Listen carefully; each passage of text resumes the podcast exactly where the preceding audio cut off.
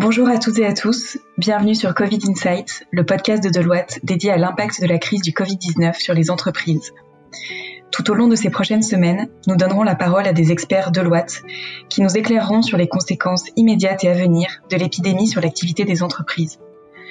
Aujourd'hui, nous allons parler de thématiques juridiques et nous accueillons Malik Douaoui, avocat associé TAGE en droit social, Simon Fournier, avocat directeur TAGE en corporate M&A et Benjamin Balancy, avocat associé TAGE en droit des affaires. Dans le contexte inédit de crise sanitaire que nous vivons actuellement, l'organisation des entreprises est profondément modifiée et bouleversée. Quelles dispositions spécifiques sont prévues par le droit social pour faire face au coronavirus? Malik. Alors, avec le coronavirus, les entreprises doivent adapter leur organisation pour répondre à deux impératifs majeurs qui entrent eux-mêmes en tension. Un impératif économique d'abord, c'est le maintien de l'activité de l'entreprise, et un impératif sanitaire ensuite, c'est la protection de la santé des salariés. Pour mettre sur pied une organisation qui réponde à ces deux impératifs, les entreprises peuvent s'appuyer sur deux séries de dispositions. Première série de dispositions, c'est des dispositions relevant du droit commun du travail celles qui s'appliquent en temps normal et qui continuent à s'appliquer en période d'épidémie, sauf disposition contraire. Ainsi, par exemple, un employeur ne peut pas imposer à un salarié une baisse de sa rémunération ou une modification de ses responsabilités à cause du coronavirus. Deuxième série de dispositions, ce sont des dispositions spécifiques et récentes qui constituent ce que l'on peut appeler un droit social spécial du coronavirus. Ce droit qui est en cours de constitution est déjà très touffu. Il résulte de multiples dispositions. Dispositions réglementaires d'abord, avec des décrets sur les arrêts de travail et le chômage partiel notamment. Dispositions légales aussi, qui ont été adoptées avec la loi d'urgence sanitaire du 23 mars et les nombreuses ordonnances sociales, neuf au total, prises en application de cette loi. Ordonnance du 25 mars et ordonnance du 1er avril 2020.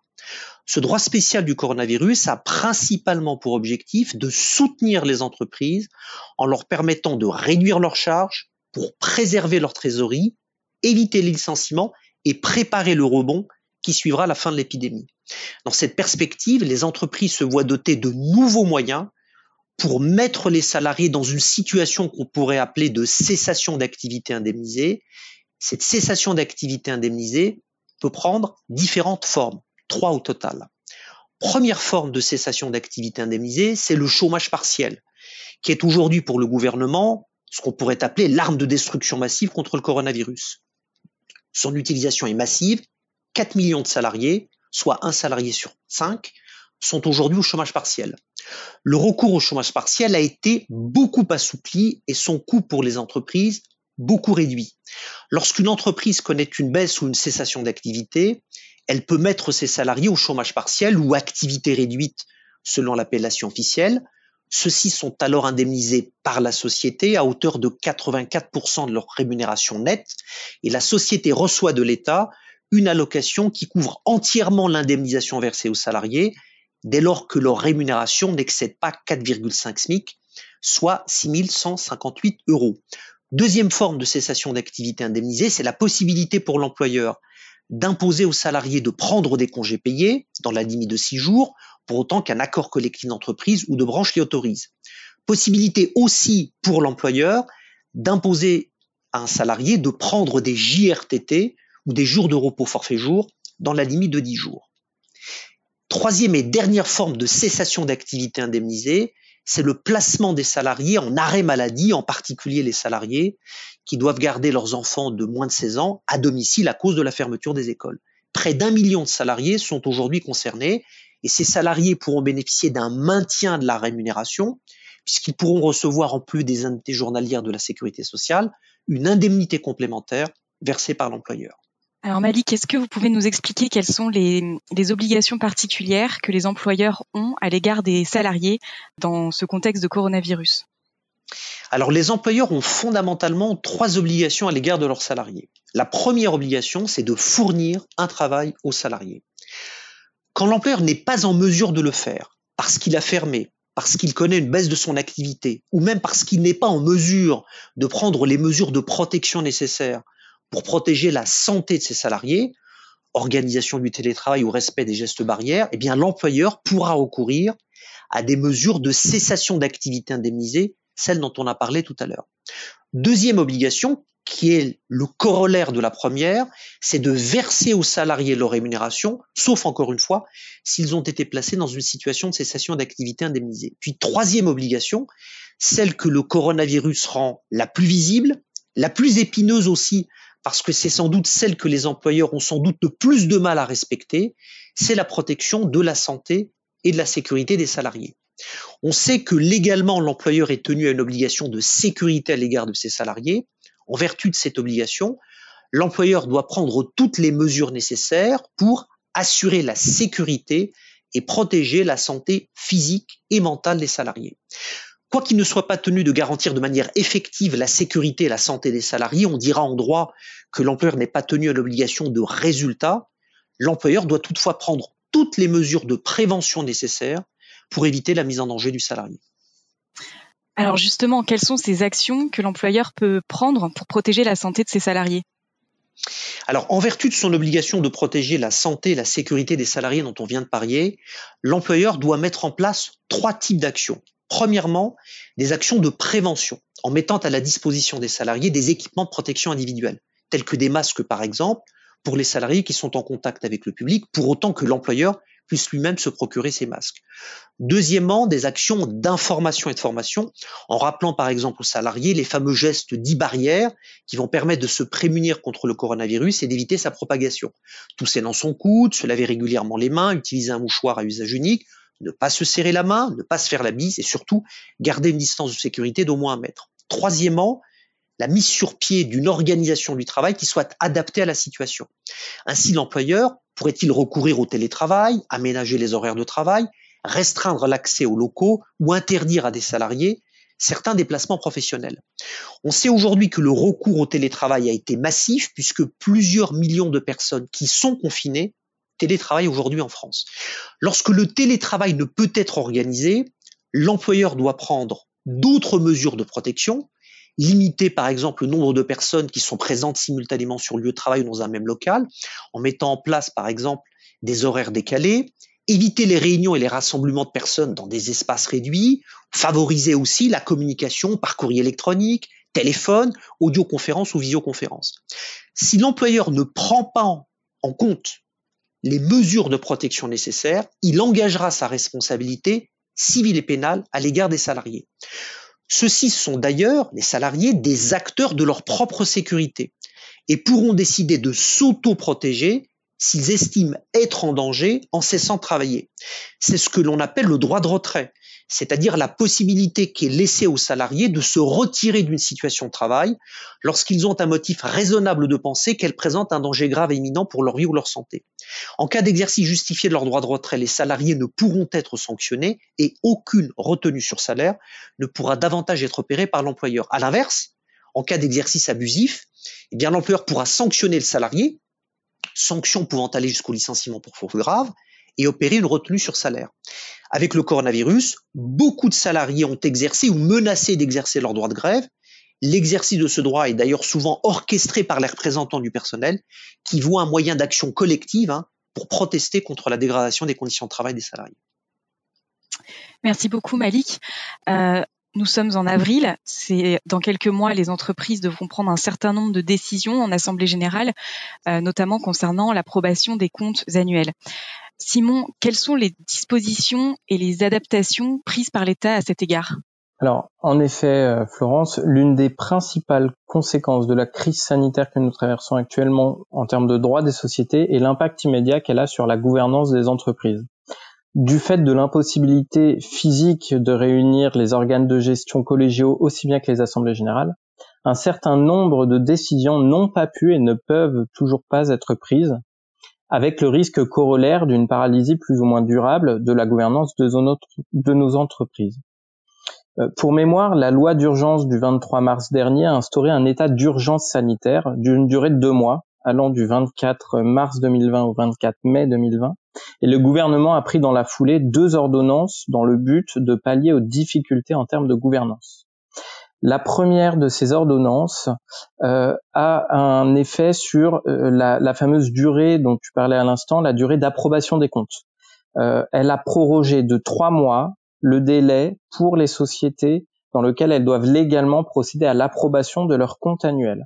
Concrètement, cela signifie que pour une société dont le dernier exercice a été clos le 31 décembre 2019, elle bénéficiait normalement d'une période allant jusqu'au 30 juin 2020 pour approuver ses comptes. Ce délai est prorogé de trois mois et elle disposera donc d'un délai supplémentaire allant jusqu'au 30 septembre 2020 pour procéder à la convocation de son assemblée générale ordinaire annuelle dans le but d'approuver ses comptes annuels. Le, second élément de, correction qui a été mis en place par le gouvernement concerne les modalités de réunion des organes sociaux. Euh, l'ordonnance du gouvernement est venue en réalité généraliser le recours à des solutions palliatives qui existaient préalablement, mais de façon limitée en fonction des statuts des sociétés et de leur forme sociale. Qu'a-t-il été décidé? C'est très simple. Pour les assemblées générales, il a été institué la possibilité de les tenir à huis clos lorsque le lieu de convocation ou de tenue est affecté par une mesure administrative limitant ou interdisant les rassemblements pour motifs sanitaires. Concrètement, cela signifie qu'on va avoir la possibilité de convoquer et tenir une assemblée générale sans aucune présence physique. Dans ce cas, les membres vont participer et voter selon les modalités classiques du droit des sociétés, à savoir via un formulaire de vote à distance ou bien via une procuration. Et afin également de faciliter la tenue de ces assemblées générales à huis clos, l'ordonnance généralise la possibilité de participer aux assemblées générales par tout système de visioconférence ou par tout moyen de télécommunication qui sont techniquement possibles et qui vont permettre euh, de s'assurer aussi bien de la liberté des débats que de l'identification des membres qui vont s'y connecter. Et ce, quand bien même la loi et les statuts ne le prévoyaient pas cette possibilité pour les entités concernées.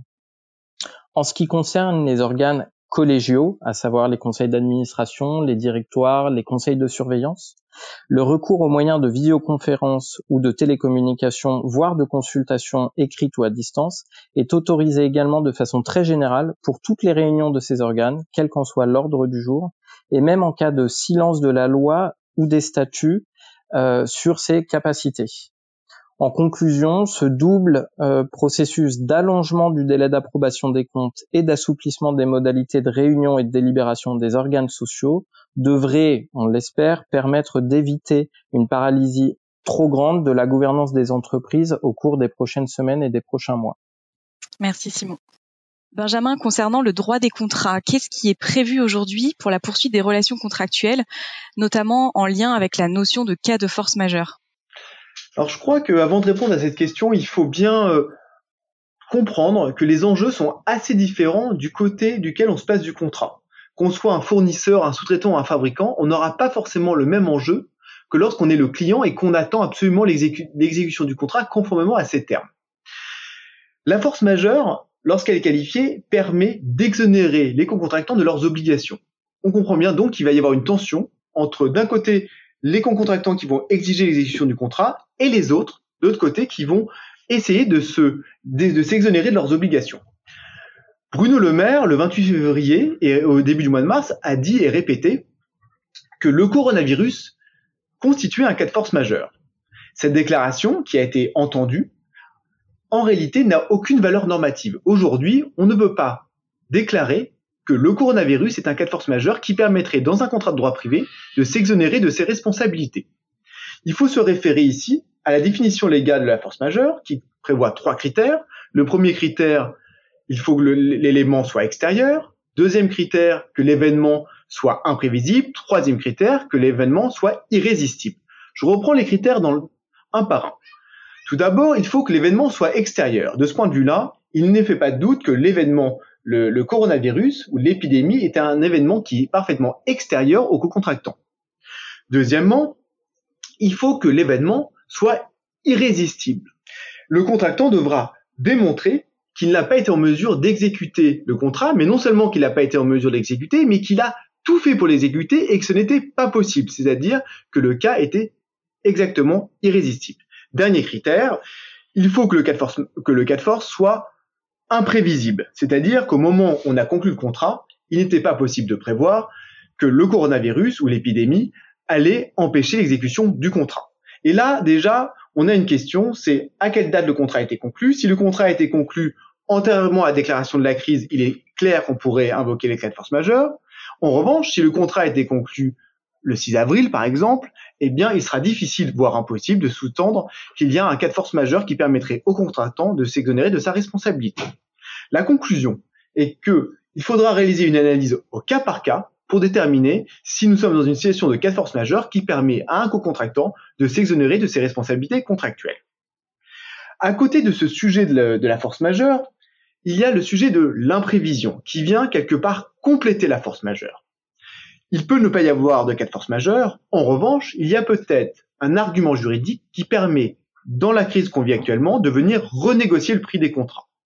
Je rappelle que depuis 2016, dans le Code civil, est apparue la notion d'imprévision qui permet, lorsque le contrat, lorsque l'exécution du contrat devient excessivement onéreuse, de le renégocier et d'obliger son contractant à venir renégocier ce contrat tout en respectant le principe de bonne foi. Donc il y aura peut-être un moyen de renégocier le prix des contrats. Merci Benjamin. Dernière question. Quelles sont les mesures à mettre en place pour la gestion des contrats durant cette période de crise?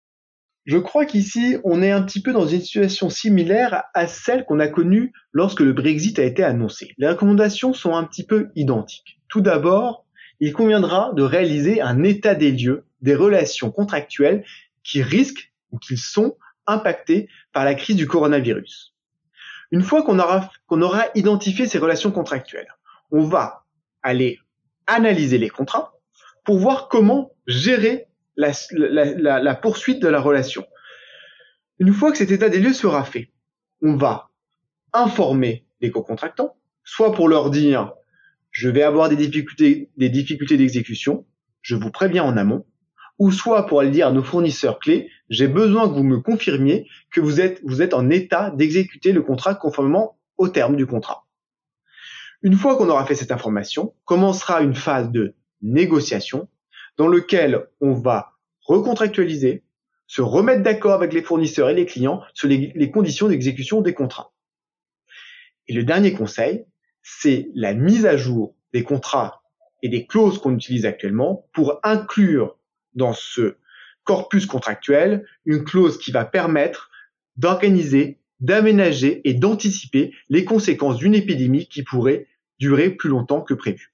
Merci beaucoup à tous les trois pour ces explications très éclairantes sur les enjeux juridiques de la crise du Covid-19 sur les entreprises. Et merci à tous d'avoir suivi ce nouvel épisode de Covid Insights. À très bientôt.